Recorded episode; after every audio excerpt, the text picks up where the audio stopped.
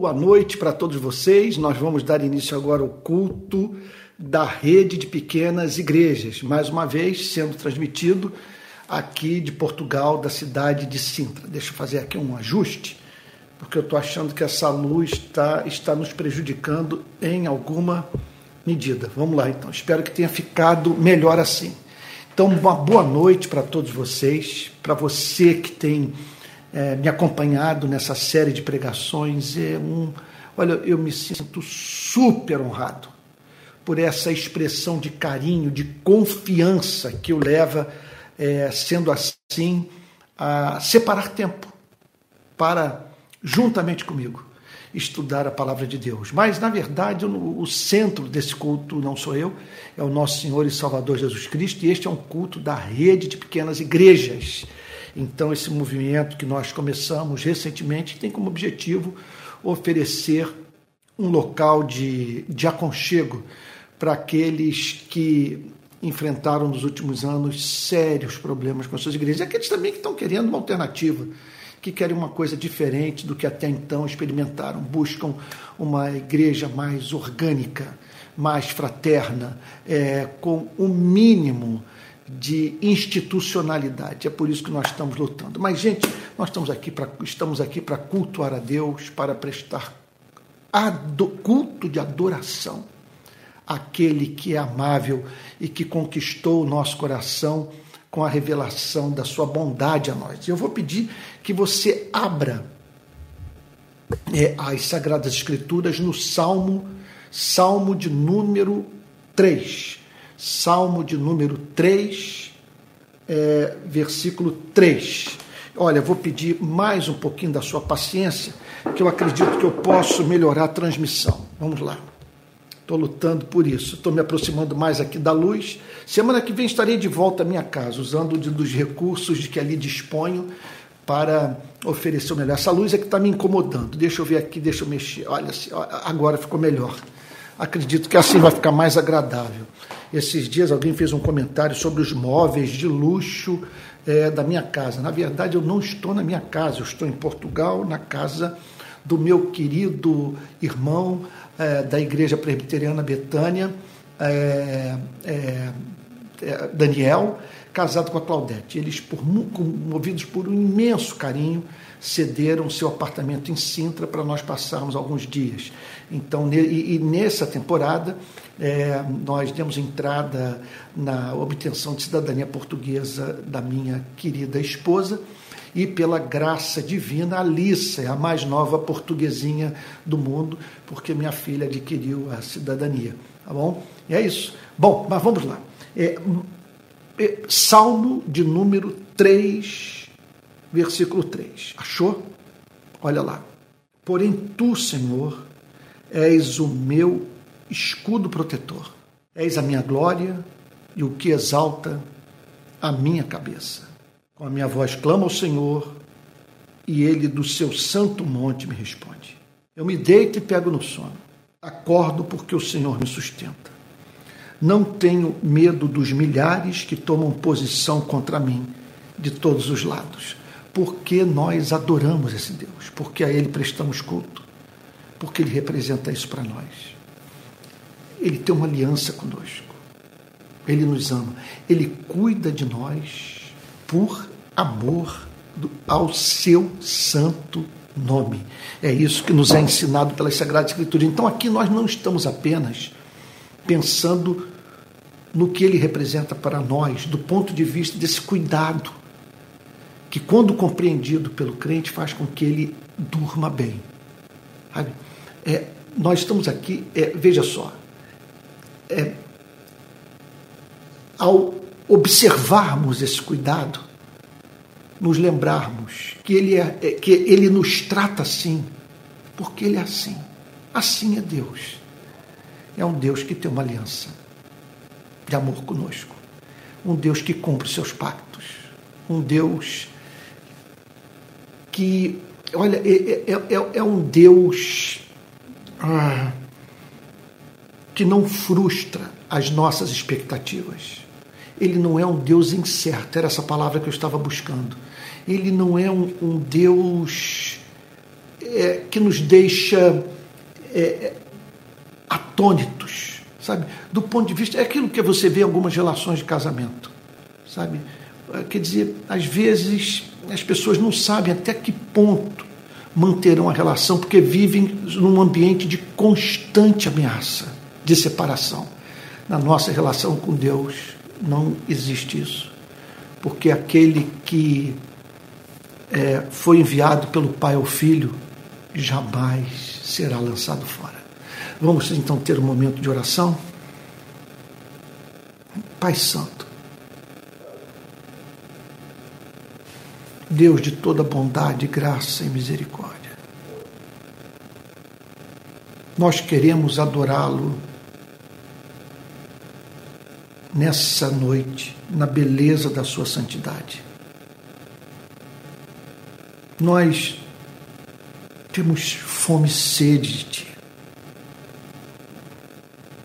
e de declarar na Sua presença aquilo que jamais fomos capazes de falar queremos entoar um cântico novo, Senhor. Porque o conhecimento que tu nos permites ter do seu ser e dos seus atributos é inesgotável. De maneira que todos os dias estamos expostos ao novo que surpreende, encanta, comove e nos conduz, Senhor, ao ato de entoarmos um cântico novo. Senhor querido, nós queremos nesse culto nos reconciliar contigo, te dizer que estamos voltando para casa. Sim, Senhor. Estamos voltando para o lugar da comunhão contigo, do serviço, da obediência, da renúncia Senhor, aceita o nosso retorno. Senhor, envolve-nos nos seus braços. Declara o seu amor, Senhor. Dá-nos a consciência do teu perdão. Senhor, pedimos de fato perdão por termos nos sentido livres para ser maus, porque o Senhor é bom. Perdoa-nos, Senhor. Senhor querido, nós queremos nessa noite expressar nossa gratidão por esse perdão, por essa graça que envolve, que aceita, que acolhe, essa graça gulosa que não se dá por satisfeita enquanto não nos vê participando da beleza de Cristo. Nós agradecemos ao Senhor pelos seus livramentos, pela oportunidade que tu nos concedes de estarmos vivos. Senhor, como usar do dom da vida para tão somente promovermos os nossos interesses egoístas. Perdoa-nos, Senhor. Ó Deus, e por isso nós o louvamos, porque vemos esse amor por nós a luz, Senhor, do fato de que nós não somos dignos desse mesmo amor. Nós o agradecemos, Senhor, pela sua insistência em nos tornar santos. Senhor querido, e agora nós pedimos a Ti que o Senhor abra o nosso entendimento para a compreensão da Tua palavra. Tu sabes que hoje nós vamos falar sobre a vida cristã. Nós vamos falar, Senhor, sobre o relacionamento vivo com Cristo por meio do discipulado, do ato de segui-lo. Ajude-nos, Senhor, a entender o ponto, que essa mensagem seja de especial importância do ponto de vista da formação da identidade dos membros da rede de pequenas igrejas. Senhor, assim nós oramos em nome do Senhor Jesus com o perdão dos nossos muitos pecados. Amém. Amém. Irmãos queridos, eu vou pedir que todos abram a Bíblia no Evangelho de Mateus, capítulo 16, verso 24. Eu darei sequência nessa noite à série de pregações sobre as parábolas de Cristo. Mas hoje é, eu estarei encerrando, dentro dessa série, a mensagem do domingo passado que eu não pude concluir. Então, nós estamos falando sobre discipulado. E estamos falando sobre discipulado porque há uma, uma metáfora usada por Cristo aqui. Jesus fala de uma forma que nos permite, de modo gráfico, entendermos a doutrina. Então vamos ao texto. Eu vou fazer uma recapitulação do que foi falado no domingo passado e depois avançamos até o versículo 28. Então, a, o, o texto para o qual eu estou chamando a sua atenção nessa noite é o que se encontra no Evangelho de Mateus, capítulo 16, do verso 24 ao verso 28. Então vamos lá? Então Jesus disse aos seus discípulos: Você deve estar lembrado do que eu ressaltei no domingo passado. Jesus está aqui se dirigindo aos seus discípulos, a coisas que nós só devemos falar para os discípulos de Cristo. Você está entendendo o ponto? Eu peço de todo o coração que você atente para o que eu estou afirmando.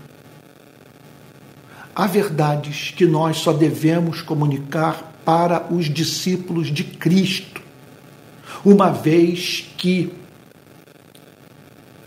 essas mesmas verdades só fazem sentido para os cristãos e somente os cristãos podem, além de compreendê-las, encarná-las, vivenciá-las, reproduzi-las em sua vida. Então Jesus está falando com os seus, está, está, dirigindo a sua mensagem à sua igreja. Não faz o mínimo sentido pregarmos sobre esse tipo de coisa para quem não conhece a Cristo. Para quem não conhece a Cristo, nós temos que pregar o evangelho puro e simples. Já essa mensagem aqui é dirigida a discípulos. E o texto diz então que Jesus virou-se para os seus discípulos, isso é o que ele tem a dizer para a sua igreja. Ele está, portanto, nessa pregação, pressupondo que os discípulos estão em condição de ouvi-lo, e não apenas ouvi-lo, de praticar a espécie de vida para a qual o Senhor Jesus chama a sua igreja a viver.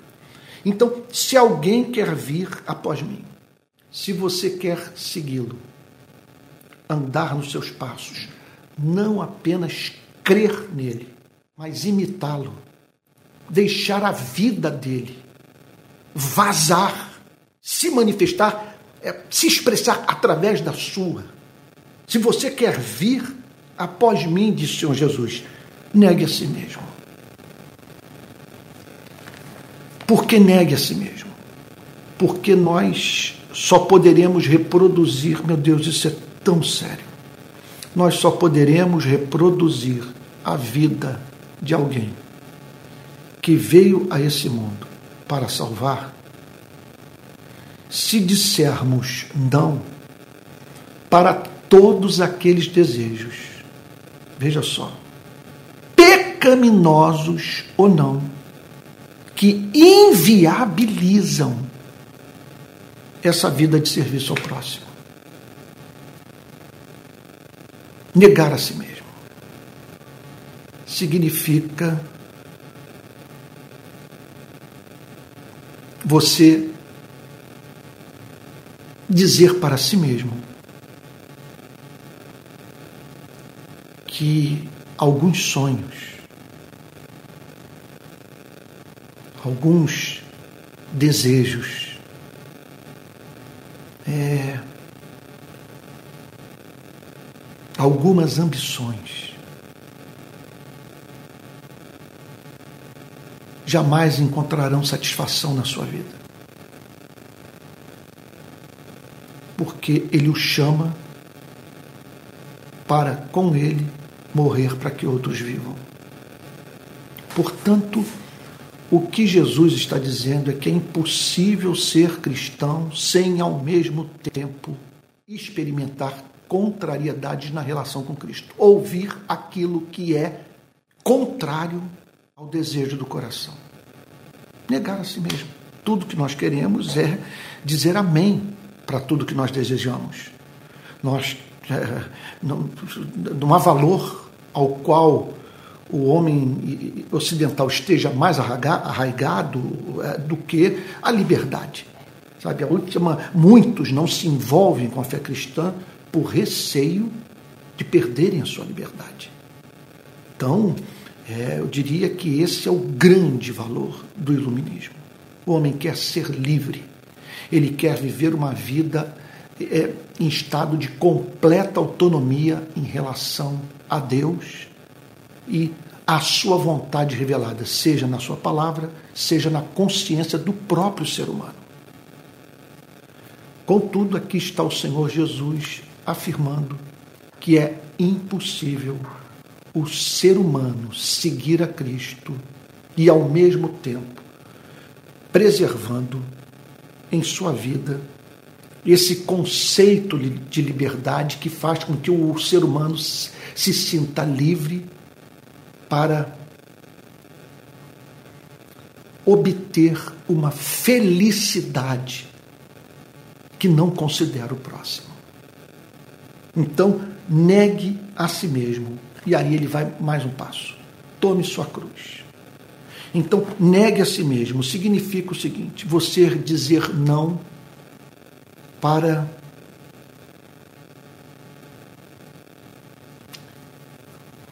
o seu amor por essa vida. Não é negar a vida. Não é não reconhecer o que nela há de bom. Sabe? É, é e, e, e que representa a pura manifestação do amor de Deus pelos seres humanos. Não significa isso. Olha, não significa você comprar uma espécie de moral que o faz ver como pecado aquilo que Deus criou para ser é, provado e celebrado pelo ser humano.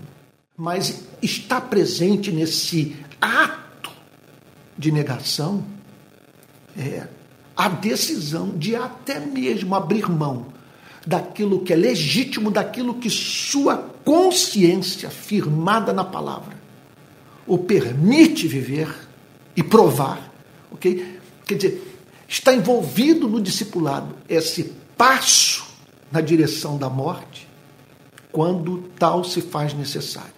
Quando, para que, por meio da sua vida, Cristo salve, é necessário que você se perca.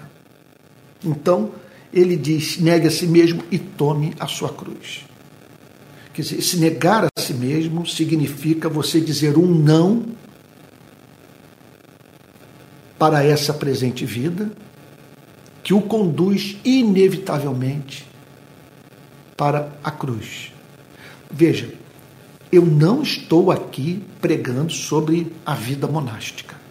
Não estou aqui o estimulando a desenvolver culpas imaginárias, tornar o cristianismo um tormento para você. Eu estou aqui proclamando o óbvio. Não há cristão que possa deixar sua marca na história, na condição de, de alguém que reproduziu a vida de Cristo em sua vida, sem que isso inclua morte. A decisão de você negar a si mesmo. Então, negue a si mesmo, tome sua cruz e siga-me. Quer dizer, siga-me, diz o Senhor Jesus, para onde? O que você vai fazer com aquela cruz? Aquela cruz simplesmente não é para ser usada como material da sua casa. Não é para ser transformada é, em lenha para, quer dizer, uma fogueira que vai aquecer o seu corpo. Não é isso. Não é que ela vai ser usada para você assar o seu pão. É a cruz na qual você será cravado, tal como Cristo foi. Bom, eu, aí eu pergunto a você: dá para ser diferente? Não vejo como. Eu não vejo como, nesse anelo por reproduzirmos a vida de Cristo, aqui e ali, não sermos levados a dizer não para os nossos interesses pessoais. Bom, eu vou, eu vou prosseguir porque sobre isso já foi falado no domingo passado. Tome sua cruz e siga-me. No verso 25, o Senhor Jesus apresenta a razão de ser dessa decisão. Porque você olha para uma coisa como essa e diz o seguinte: qual é o sentido de eu tomar esse caminho? De aceitar um convite para morrer. Como o Senhor Jesus nos chama para o comportamento espontâneo, inteligente, como é da vontade de Deus que a partir da formação de um senso de, inevitabilidade, de algo que nos faça ver a vida cristã como racional e, portanto, inevitável, e desejável e, e, e apaixonante, o Senhor Jesus apresenta as razões de uma decisão tão irracional quanto essa. Você aceitar ser discípulo de alguém que o chama para morrer com ele. Pois quem quiser salvar a sua vida perderá. Então, há uma interpretação que pode ser feita desse versículo. Se você quiser salvar a sua vida nesse mundo, o que, que significa salvar a sua vida nesse mundo? Preservar a sua vida visando a fruição dos prazeres que essa mesma vida nos proporciona. Então há pessoas que querem salvar a sua vida. E quer dizer, ele não está falando aqui do ponto de vista soteriológico. Então, dentro dessa interpretação, ele não está falando aqui de pessoas interessadas em salvar a sua alma. Ele está falando de pessoas interessadas em salvar a sua vida nesse presente século. Quem quiser salvar a sua vida, quem não tiver interesse em renunciar nada, esse, diz o Senhor Jesus, quem quiser salvar a sua vida, a perderá. Então, é óbvio que ele está falando sobre duas espécies de vida. A vida que você preserva para, é, para a viabilização da sua felicidade nesse presente século ok? E a vida que você preserva visando a visão beatífica, a contemplação da glória de Deus. É aquela espécie de felicidade que Deus tem, que, que tem Deus como vínculo. Então, quem quiser salvar a sua vida, a perderá. Uma outra forma de inter interpretarmos esse verso é dizer que quem tiver interesse na preservação da sua vida no sentido mais amplo deverá tomar a decisão de perdê-la. Obviamente, o Senhor Jesus não está falando de uma perda em todos os sentidos, porque a Bíblia não faz violência à nossa constituição humana. A Bíblia não pede que abdiquemos do desejo de ser feliz. Preste atenção nisso. O cristianismo não nos chama para buscarmos o nirvana. A meta não é aprendermos a não desejar nada, cairmos num fatalismo pavoroso, abrindo mão de tudo e, e, e, chegando ao ponto de, de verbalizar que, pelo fato da vida ser uma droga, nós não devemos nutrir nenhuma expectativa em relação a ela. O cristianismo não ensina isso.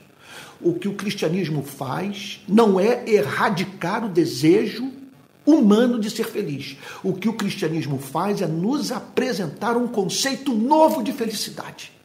O que o cristianismo faz é nos ajudar a termos contato com nossa própria alma e sabermos o que no fundo procuramos. E o que no fundo procuramos, o planeta Terra, com tudo aquilo que nos oferece, não é capaz de satisfazer. Esse é o ponto. Aqui estou eu, por exemplo, numa viagem. Tenho mantido contato com, ah, com uma parte da, da humanidade é, que atingiu nível de prosperidade que bilhões de seres humanos jamais alcançarão. Agora pergunta-me se eu quero ficar aqui. Se é meu desejo passar o ano inteiro de hotel em hotel, de cidade em cidade histórica, de restaurante em restaurante, simplesmente eu estou num momento desse meu período de descanso em que o descanso está próximo de se tornar cansativo. Pela saudade do trabalho, do serviço e alegria de ver pessoas conhecendo a Cristo através da minha pobre vida. Então, essa é uma desgraça que um ser humano pode experimentar na vida. De você conquistar tudo que um dia sonhou, contudo, para confessar que não encontrou aquilo que procurava. Porque o vazio do coração do homem é do tamanho de Deus. E por ter sido e por termos sido criados para ele, o nosso coração não encontra descanso enquanto nós não descansamos nele. Olha só, deixa eu lhe falar sobre o que há de prático na pregação dessa noite. O que eu estou lhe dizendo é que você e eu deveríamos nos dedicar ao trabalho de buscarmos o selo do Espírito Santo, de termos uma experiência viva com Cristo, sabe? De entoarmos um novo cântico, experimentarmos um novo amor porque se nós não o fizermos, nós estaremos privando a nossa própria alma daquilo que ela mais anseia. É muito importante que, que o saibamos, porque gastamos o nosso tempo nos dedicando àquilo que não satisfaz. Um script não é, nos é apresentado. Pessoas dizem como nós temos que viver. E aí nós reproduzimos aquele papel que nos escraviza, que, que rouba os melhores anos da nossa existência. E, portanto, o que Jesus está dizendo que aquilo que de melhor podemos fazer pela nossa alma é de separarmos tempo para estarmos na presença do amado Jesus, de nos enchermos do Espírito de Cristo, de contemplarmos a Deus na beleza da sua santidade. Então, é isso que nós deveríamos fazer com o tempo que nos sobra e até mesmo enquanto trabalhamos, desenvolvemos a capacidade de praticarmos a presença de Deus. Olha, não há nada que eu mais lamente na minha vida, nesses 40 anos de cristianismo, do que as vezes em que eu não soube praticar a presença de Deus de enquanto dirijo o carro, enquanto cuido de um filho, enquanto dou uma entrevista, enquanto, sei lá, me dedico a alguma tarefa doméstica e tal. Essa, estar ali em comunhão com Deus. Essa é a melhor parte da vida. Então o que Jesus diz é o seguinte: olha lá. Quem quiser salvar a sua vida, perderá. E quem perder a vida por minha causa, esse achará. Quem perder a vida por minha causa. Como que ele pode fazer esse apelo? É claro que numa passagem como essa, é de essencial importância que saibamos inter interpretar corretamente o sentido que Cristo está dando à palavra vida. Quando ele fala sobre perder a vida, ele não está falando sobre perder a alma. Não está falando sobre você abrir mão do sonho de ser cheio do Espírito, de amar a Deus, de herdar a vida eterna sabe, de estar na presença do amado do seu coração. Não está falando sobre isso. É claro que ele está falando sobre vida no sentido mais restrito. Quem perder a vida por minha causa se achará. É claro que ele está falando sobre esses 70, 80 anos que passam como um sonho de que dispomos nesse presente século para viver. Ele está falando nessa passagem, portanto, sobre a vida do ponto de vista da nossa existência biológica. Aqui estamos nós. Essa é pressão de todo lado. Pressão para termos a relação sexual das galáxias, pressão para enriquecermos, pressão para termos poder, pressão para sermos honrados e, e, e cultuados pelas pessoas, pressão para buscarmos visibilidade, para obtermos fama, pressão de todos os lados. Repito, um script que nos é apresentado. Sabe? Quer dizer, uma cultura, portanto, que tem como objetivo fazer com que procuremos aquilo que essa parte da alma que desconhecemos há nela. É por isso que quando pessoas se convertem de verdade, percebe-se a presença desse elemento de choro na conversão. Ou nas ocasiões em que depois de convertidos, ao lermos a Bíblia ou, ou, ou, um livro, ou ouvirmos uma pregação, uma canção, nós somos levados às lágrimas. E, em geral, essas lágrimas resultam da descoberta de uma coisa que sabíamos ser verdadeira e que nós ignorávamos. É alguma coisa, portanto, que, que quando emerge, nós somos levados a dizer como que isso pôde permanecer tantos anos sobre os escombros dos meus desejos pecaminosos, das minhas fantasias. Então, Jesus está aqui declarando que quem perder a vida por minha causa, esse achará. Como é que eu posso perder a vida pela causa de um judeu do primeiro século? Veja só, porque esse judeu do primeiro século é o filho de Deus, porque ele é amável, porque ele é digno de ser servido, porque ele é excelente, porque o que ele pede de nós é razoável, porque ele é a expressão exata do ser de Deus porque viver a vida para a qual ele nos chama a viver significa lá na ponta, um dia ouvirmos o Pai dizer para nós: Tu és o meu filho amado, em ti eu me comprazo. Significa, portanto, participar da beleza de Cristo. Quem perder a vida por minha causa, esse achará. Então você perde a vida nesse presente século por causa de Cristo. E ao perder a vida, você encontra a verdadeira vida no seu sentido mais amplo. Esse a achará. Meu Deus, é óbvio que Jesus está falando aqui, portanto, de dois apelos que estão sendo feitos para você e para mim, e nós precisamos nessa noite decidir a quem queremos servir, a quem queremos ouvir, a quem queremos seguir. De um lado, o apelo que é feito para que é, é, é, veja só, é o apelo de Satanás. Tudo isto te darei se prostrado me adorares. Essa é uma voz. Sim, nós estamos servindo alguém. E nesse ponto ninguém é livre. Fala-se muito sobre liberdade, especialmente depois da, da, da, do advento do iluminismo, da, emergência da modernidade. Mas o que nós não podemos jamais perder de vista é que nós estamos trabalhando para alguém. Tem alguém a quem nós estamos obedecendo. Alguém nos apresentou uma proposta de vida ou de antivida e nós olhamos para aquilo e, e, dizemos, e dissemos: é isso que eu quero para mim. Então Jesus está falando de um apelo que é feito a você. Qual apelo? Você preservar a sua vida nesse presente século. Não sofrer perdas, não abdicar de nada. E do outro lado, há um chamado feito pelo próprio Cristo, no qual ele declara que se você perder a vida por causa dele, você achará. Você achará uma outra espécie de vida. E é claro que pelo fato de quem, quem fala tudo isso para nós é aquele que nos criou. Quando ele fala de uma vida em contraposição à vida nesse século, ele está falando da espécie de vida para a qual nós fomos designados.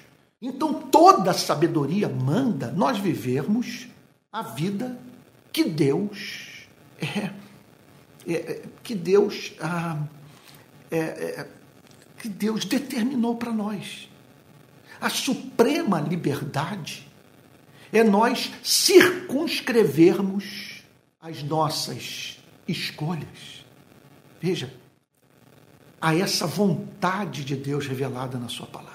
Aí sim nós seremos livres quando procurarmos viver a vida que Deus determinou para você e para mim. Não é liberdade. Veja só, não é liberdade peixe querer voar, sabe, e fazer ninho no galho de alguma árvore. Não é, não é liberdade, sabe, o pardalzinho querer viver no fundo dos mares. Liberdade consiste em você adaptar sua vida à realidade. Louvado seja o nome do Senhor. Porque aquilo para o que Ele chama, sabe, para ajustarmos a nossa vida, é a comunhão com Ele, sabe? é a intimidade com Ele, é a reprodução do seu caráter, é participarmos da sua beleza e seres inteligentes de todo o universo perceberem a beleza do Pai em nós. Verso 26. De que adiantará uma pessoa ganhar o mundo inteiro? Jesus está falando agora da pessoa que foi bem sucedida no propósito de salvar a sua vida. Ele salvou a sua vida. De que maneira? Ganhou o mundo inteiro. Pense, esse aí, esse aí, ele, ele conseguiu. Quer dizer, nasceu dentro de uma cultura, sofreu certas influências e foi levado a, a, ambicionar por essa presente vida. E não é que o danado realizou façanhas. Ele ganhou o mundo, ele prosperou, ele obteve satisfação para os seus desejos. Vamos, vamos pensar alguns deles. É, é, é, ele se tornou visível. Milhões o conhecem, ele ganhou o mundo inteiro, ele tem poder.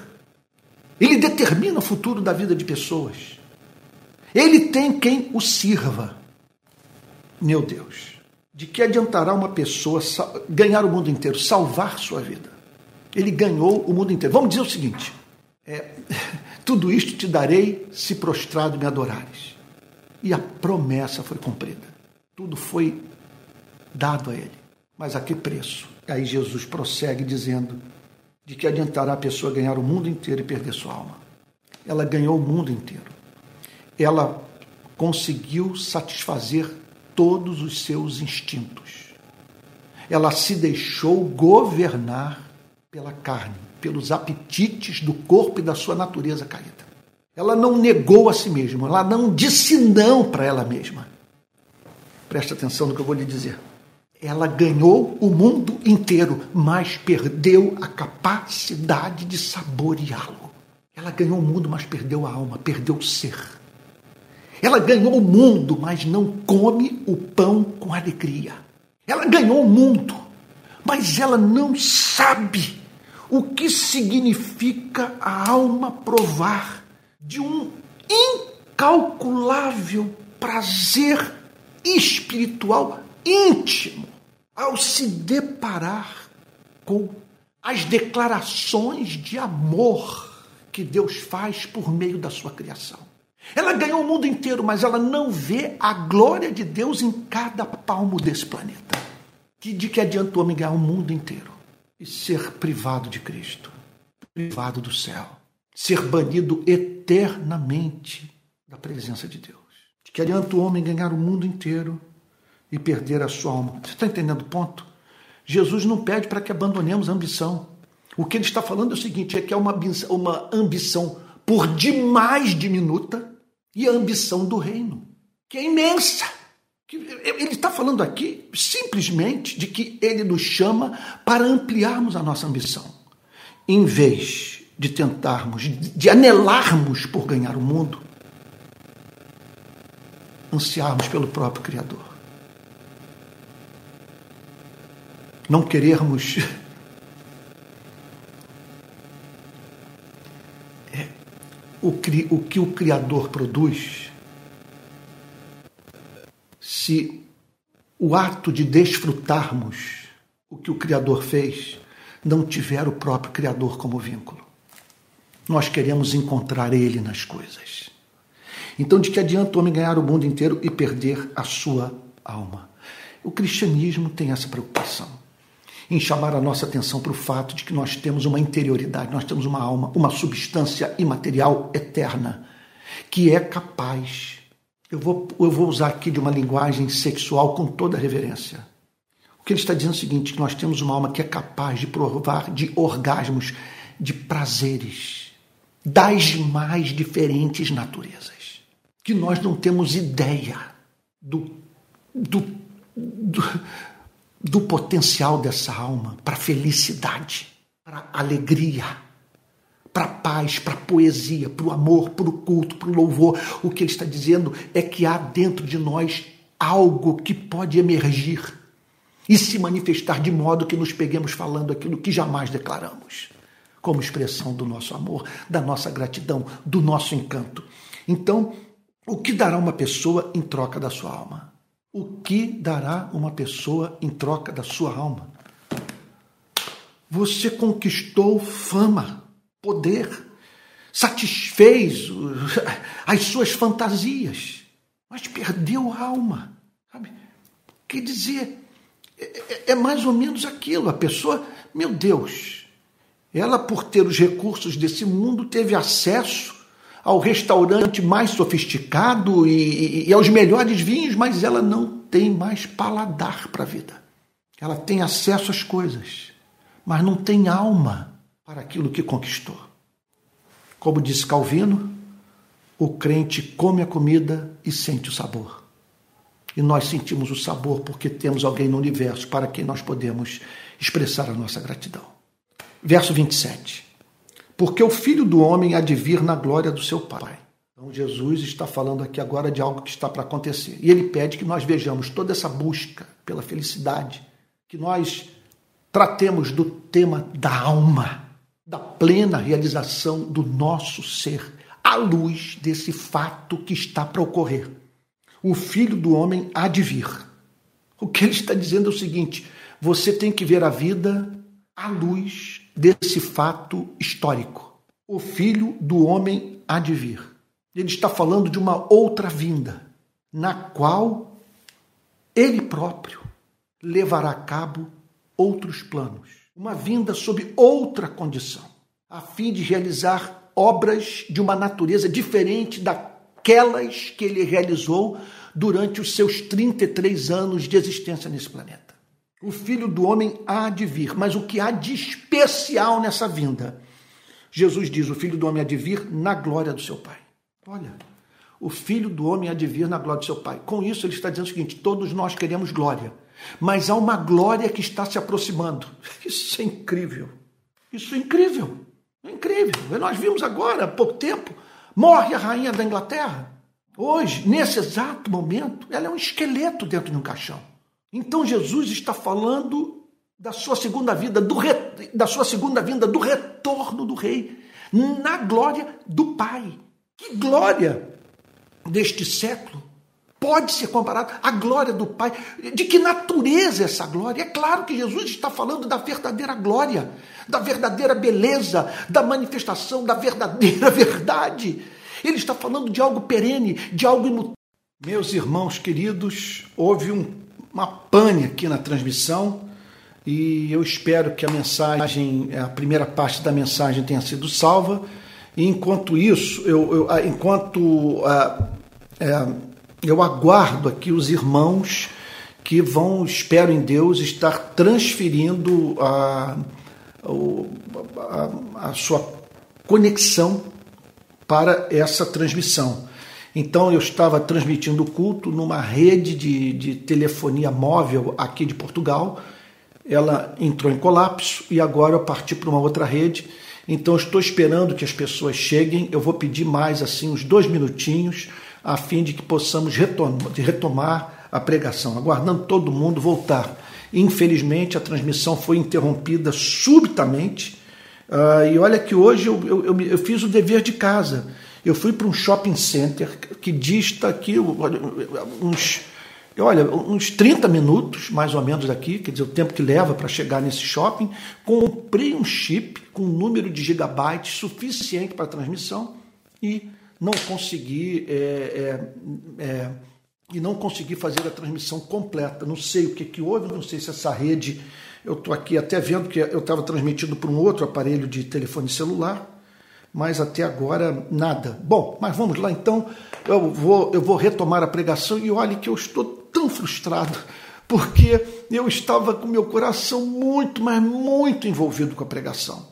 Mas muito. E eu espero que o Espírito Santo me socorra agora e eu possa retomar a pregação naquele espírito, experimentando o que eu estava provando naquele exato ponto que, que é, é, é, que, que, eu, que eu pregava. Então, alguém está dizendo que só está entrando pelo celular, a, a Daniele dando boa noite. Ah, meus irmãos, que frustração. Olha, mas eu espero. Vocês sabem me dizer se a mensagem foi salva? A primeira parte dessa pregação foi salva? Alguém pode me dar um alô aí? Porque eu não estou conseguindo, pela outra rede de telefonia móvel aqui de Portugal, eu não estou sabendo se a primeira parte da pregação. Ai, que bom! E que bom, a primeira parte da pregação foi salva, gente, pelo, no, no, no, no, YouTube. Foi salva, graças a Deus. Eliane está dizendo aqui que foi salva. Ah, porque seria muito triste perder tudo aquilo, porque, mil, mil perdões, vocês sabem que tem vezes que eu digo, olha, hoje eu não estou num bom momento. Sabe? Mas hoje, eu não vou dizer que assim que eu, que eu estivesse pregando, sabe, assim, é, um primor de mensagem, mas do ponto de vista do meu coração, do meu coração, eu estava muito envolvido com a pregação. Ela estava me tocando, na verdade, eu estava pregando para mim. E, e essa é uma experiência maravilhosa. Enquanto você prega, você vai vendo o encanto da verdade e não consegue parar de pregar. Mas vamos lá então, vamos retomar o texto sobre o que, que eu estava falando. O filho do homem há de vir na glória do seu pai. Que nós devemos ver, portanto, o tema da felicidade. Esse, sabe, é, é, de ganhar esse mundo, sabe, o tema da alma, à luz desse fato, o filho do homem há de vir na glória do seu pai. O que Jesus está dizendo é que nós temos que levar em consideração esse fato extraordinário. A glória é visibilidade. Glória é manifestação de majestade, de beleza, é esplendor. E o que Jesus está dizendo é o seguinte: que está para acontecer algo, sabe, que, que vai transformar em cinzas o que está aí.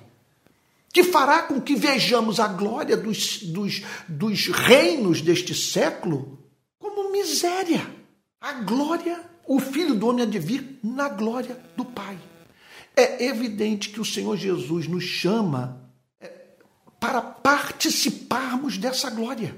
E que se queremos fazer parte dessa festa, dessa vitória do amor, essa vitória da verdade, essa afirmação da graça de Deus sobre o pecado, essa manifestação da beleza da Trindade, nós precisamos rever o nosso conceito de felicidade. Precisamos entender que temos uma alma, das suas propensões, do que, pela graça divina, essa alma. Quer dizer, nós precisamos levar em consideração aquilo em que, pela graça divina, essa alma pode se tornar. O que Jesus está dizendo é o seguinte: olhe para si mesmo. Você foi feito para o céu. Você foi feito para a glória. Você foi feito para contemplar a, glória do Pai. E o caminho é o caminho da negação, é o caminho da cruz, é o caminho que foi tomado por Cristo. Olha ele no Getsemane, contudo não seja o que eu quero, sim o que tu queres. Olha ele na cruz, declarando: está consumado. Olhe ele subindo aos céus e tomando assento à direita do Deus Pai, Todo-Poderoso.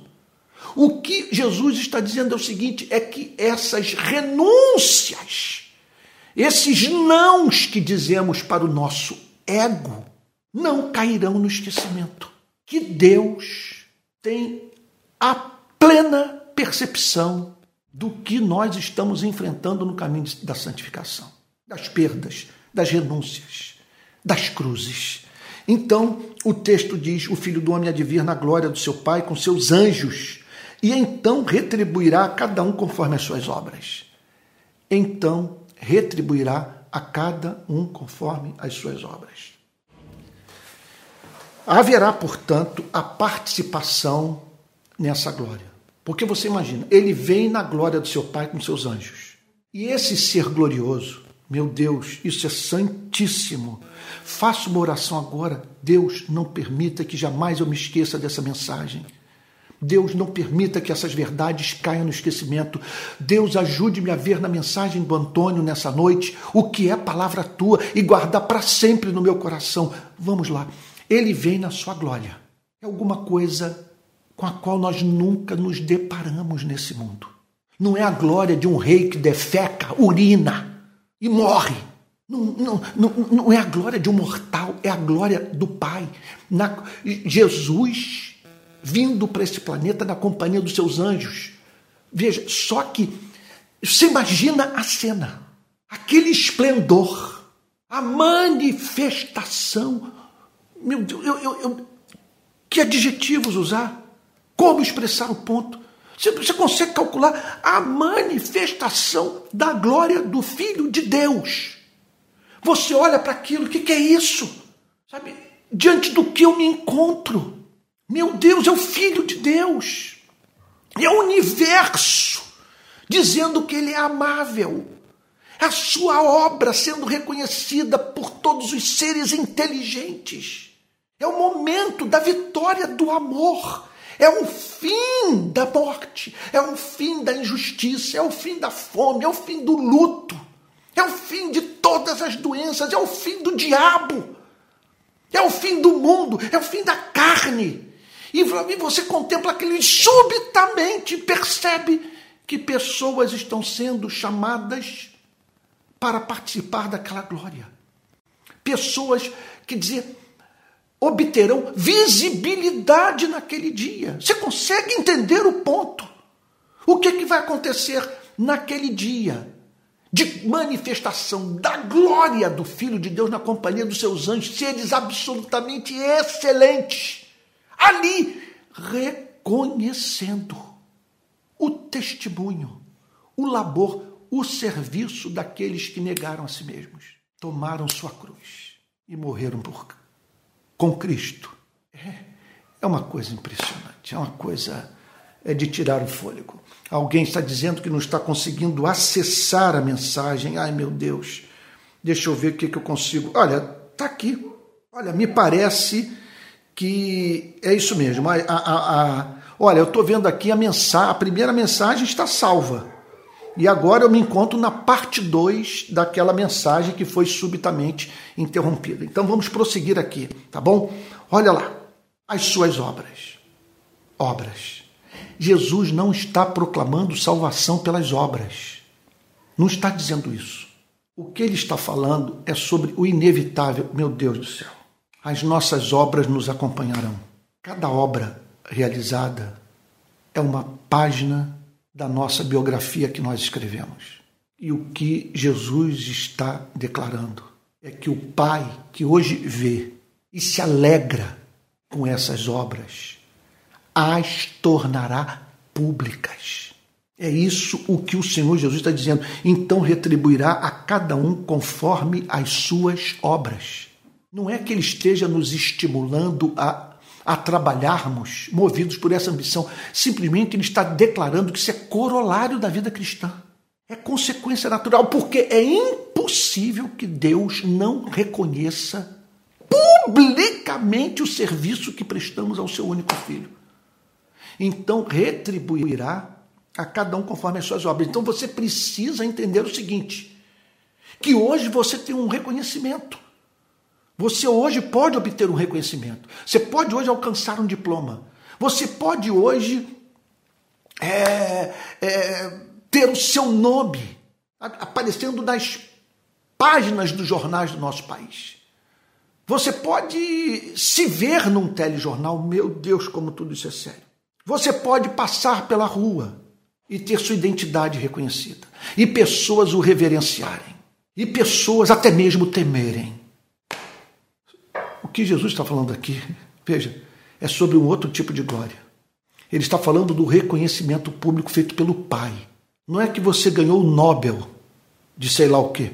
É que o Pai, publicamente, reconheceu o serviço prestado em amor por você ao seu único filho. Então retribuirá a cada um conforme as suas obras. Ele está falando sobre galardão. Essa retribuição, só o reconhecimento do Pai, já é a glória. Mas parece que há algo mais, que há alguma, que, que há um galardão, que há uma recompensa, alguma coisa que nos será dada, meu Deus, como consequência dessa renúncia, que aquilo que ele pediu com a mão esquerda, ele dará para você com a mão direita, vamos assim dizer, e em glória. E tudo termina com Jesus declarando: Em verdade lhes digo que, dos que aqui se encontram, ele estava falando sobre os seus discípulos. E dentre aqueles que estavam ouvindo a Jesus naquele dia, Jesus declara: Existem alguns que não passarão pela morte até que vejam o Filho do Homem vir no seu reino. Veja, o que ele está falando é que dentre aqueles que estavam ouvindo a sua mensagem, haveria aqueles que veriam Jesus vindo na sua glória. Então, é, o, que, o que é evidente nessa passagem é que o Senhor Jesus fala sobre o seu retorno como uma obra ampla, que atravessa séculos. Houve uma vinda. Certamente ele está falando aqui da ressurreição, da vitória sobre a morte. Ele está falando da sua ascensão aos céus. E dentre aqueles que ouviram essa mensagem, houve pessoas que testemunharam dessa glória, da vitória de Cristo sobre o pecado, sobre a morte, sobre Satanás. Houve aqueles, então essa profecia se cumpriu na vida de alguns. É o início da glória. Eles testemunharam da vitória de Cristo, eles testemunharam do Espírito Santo, do Senhor Jesus vindo na pessoa do Espírito Santo, batizando a igreja em Jerusalém. E assim, realizando a primeira etapa dessa manifestação da sua glória, que ocorrerá no fim dos tempos, quando ele vier na companhia dos seus anjos, a fim de, de distribuir o seu galardão. Essa recompensa que nem olhos viram, nem ouvidos ouviram, nem jamais penetrou em coração humano. Meu Deus. É como alguém já disse, a beleza da alma consiste no objeto do seu amor. O que amamos. O que amamos. Por isso eu escolhi esse título, A Beleza da Alma. Quando a alma é bela, quando o objeto do seu amor é santo, quando aquilo que a alma ama, Deus ama também. Quando a alma é encontrada amando a tudo e a todos por amor a Deus. Quando a alma torna-se ambiciosa, ambiciona o que deve ser ambicionado, ambiciona aquilo que, para ser alcançado, não exige que vidas humanas sejam destruídas e o nome de Deus desonrado. Eu vou ter que parar por aqui porque o desejo é continuar pregando. Eu, eu, eu estou assim, atônito diante da glória dessa passagem. Eu nunca li esse texto com meu coração tão envolvido com ele em toda a minha vida. Vamos orar? Pai Santo, Pai Santo, o que lhe dizer, Senhor? Senhor, compadece-te de nós ouvimos a mensagem de Cristo. Não permita que nos esqueçamos do que Jesus nos ensinou. Não é possível, Senhor, que após termos ouvido a pregação de Cristo, voltemos à velha vida. Redime a nossa alma. Tu sabes, Senhor, que são convites que recebemos de todos os lados, promessas de felicidade, Senhor, de realização da alma, ganhar este século. Contudo, fomos informados que Jesus voltará na glória do Pai na presença dos seus anjos, a fim de reconhecer o serviço prestado pelos seus santos. Não permita que nos esqueçamos desse dia. Não permita que venhamos a construir, Senhor, uma vida que desconsidere esse grande fato que acontecerá no tempo e no espaço. Queremos a Ti, Senhor. Queremos a Tua glória. Lava, Senhor, o nosso coração. Crie em nós um coração puro, Senhor. Renove em nós um espírito reto. Não nos expulse da tua presença, nem retire o teu espírito de nós. E restitua-nos, Senhor, a alegria da tua salvação. Em nome de Jesus, Senhor. Amém. Irmãos queridos, é, estamos chegando ao final desse culto, um culto que foi interrompido, então você que está assistindo essa mensagem lembre-se lembre que a sua parte primeira, então que está registrada no meu canal de YouTube e você pode, portanto, é, ouvir a mensagem toda, tá bom? É, é, que, então está aí à, à sua disposição na, nessa minha rede social. Olha, eu peço perdão, fiz tudo que foi possível. Estou numa casa que a conexão não está funcionando. Então eu tive que comprar vários chips de celular. Eu tenho usado eles durante esses dias aqui de férias e algumas vezes não funcionaram. Mas domingo que, que vem isso estará resolvido, porque eu terei boa conexão. Na minha casa a conexão é excelente. Eu estarei de volta ao Rio com uma outra iluminação, com outros recursos a fim de poder oferecer a melhor transmissão possível. Domingo que vem eu volto com culto presencial à noite. A minha pequena igreja na qual eu congrego em Niterói. Então o culto será transmitido no domingo que vem às 18 horas, sabe? A partir dessa reunião do grupo pequeno que se reúne lá em casa. Domingo que vem, pela manhã, a transmissão ainda será feita é, da forma como está acontecendo nesse momento, às 10 da manhã, lá direto da minha casa. Agora, no primeiro domingo de março, eu, retor, eu retomarei os cultos presenciais no Rio de Janeiro. Estou voltando a pregar presencialmente no Rio de Janeiro a partir do primeiro domingo de março. E hoje vou ter uma reunião com meu filho Emerson, com o nosso, com meu filho Pedro. Olha o ato falho aí, porque o que eu sinto pelo Emerson é o que um pai sente por um filho. Então vou ter uma reunião com meu filho Pedro, com o irmão Emerson, e eles me apresentarão aquilo que eles já encontraram no Rio de Janeiro a, a, a, a fim de que façamos uma escolha, tá bom? Então, em março, dois cultos presenciais, de manhã às 10 horas, é, o grande culto no Rio de Janeiro, em algum lugar que ainda vamos definir. E depois, às 18 horas, o culto da pequena, o culto da igreja que se reúne lá em casa. É, vale a pena dizer que não estarei plantando uma igreja no Rio, será um ponto de pregação, um lugar para onde convergirão as pequenas igrejas da região metropolitana do Rio. E o mesmo eu espero que aconteça nos demais estados do Brasil, nas grandes cidades brasileiras, tá bom? Então é isso. Agora, também quero lembrar a todos que nós estamos precisando de contribuição, nós temos que contratar mais uma pessoa para me ajudar. Eu estou contando com o socorro do meu filho Pedro a partir de março deste ano tá bom? Ele já formado em teologia e está com o seu coração totalmente voltado para essa obra.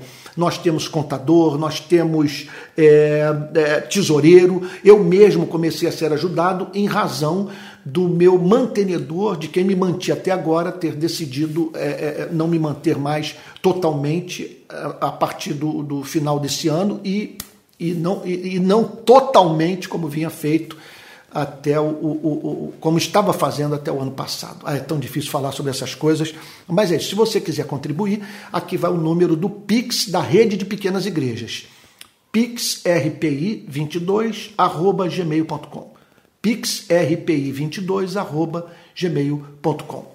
Olha, eu estou disponibilizando agora é, no, nesse, no meu canal de YouTube alguns links que você pode acionar caso você queira participar de alguns cursos que eu estou oferecendo. Agora eu quero me dirigir aos irmãos da escola de discípulos que foram cortados da plataforma Rubla. Vocês foram cortados da plataforma Rubla porque ela pede aquele pagamento mensal, mas há pessoas que já pagaram o ano inteiro. Deixa eu dizer uma coisa: você que pagou o ano inteiro e ainda não, não participou do culto, do, ou melhor, do curso integralmente, todos os irmãos que pagaram o ano inteiro e não participaram e, e, não tiveram acesso a todas as aulas, esses irmãos participarão do, culto, do, do curso gratuitamente.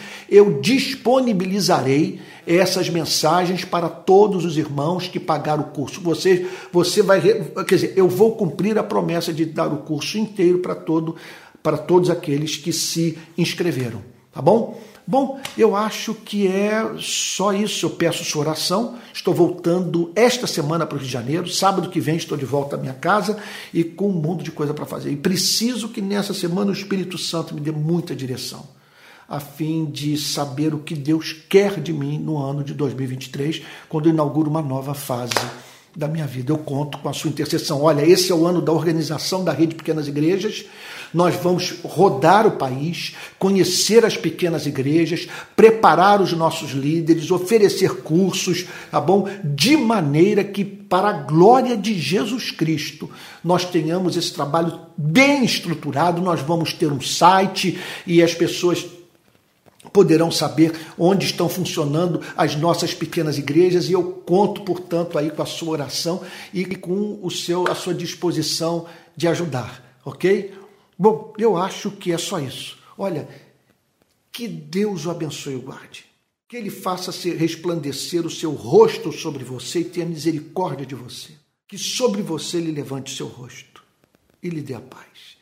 Fique com Jesus, uma boa noite. Essa mensagem vai ser salva e você vai poder compartilhar o link nas suas redes sociais. Tá bom? Na verdade, hoje, na verdade, três links: o link do culto da manhã e o link dos dois cultos de hoje à noite, já que, quer dizer, das duas transmissões, já que a primeira foi interrompida. Tá bom?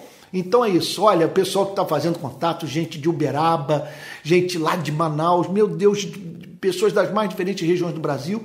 quero dizer que nós vamos trabalhar duro mesmo para que a rede de pequenas igrejas esteja firmemente estruturada e se torne a luz que brilha alto na candeia no nosso país. Fique com Jesus, uma boa noite e até domingo que vem.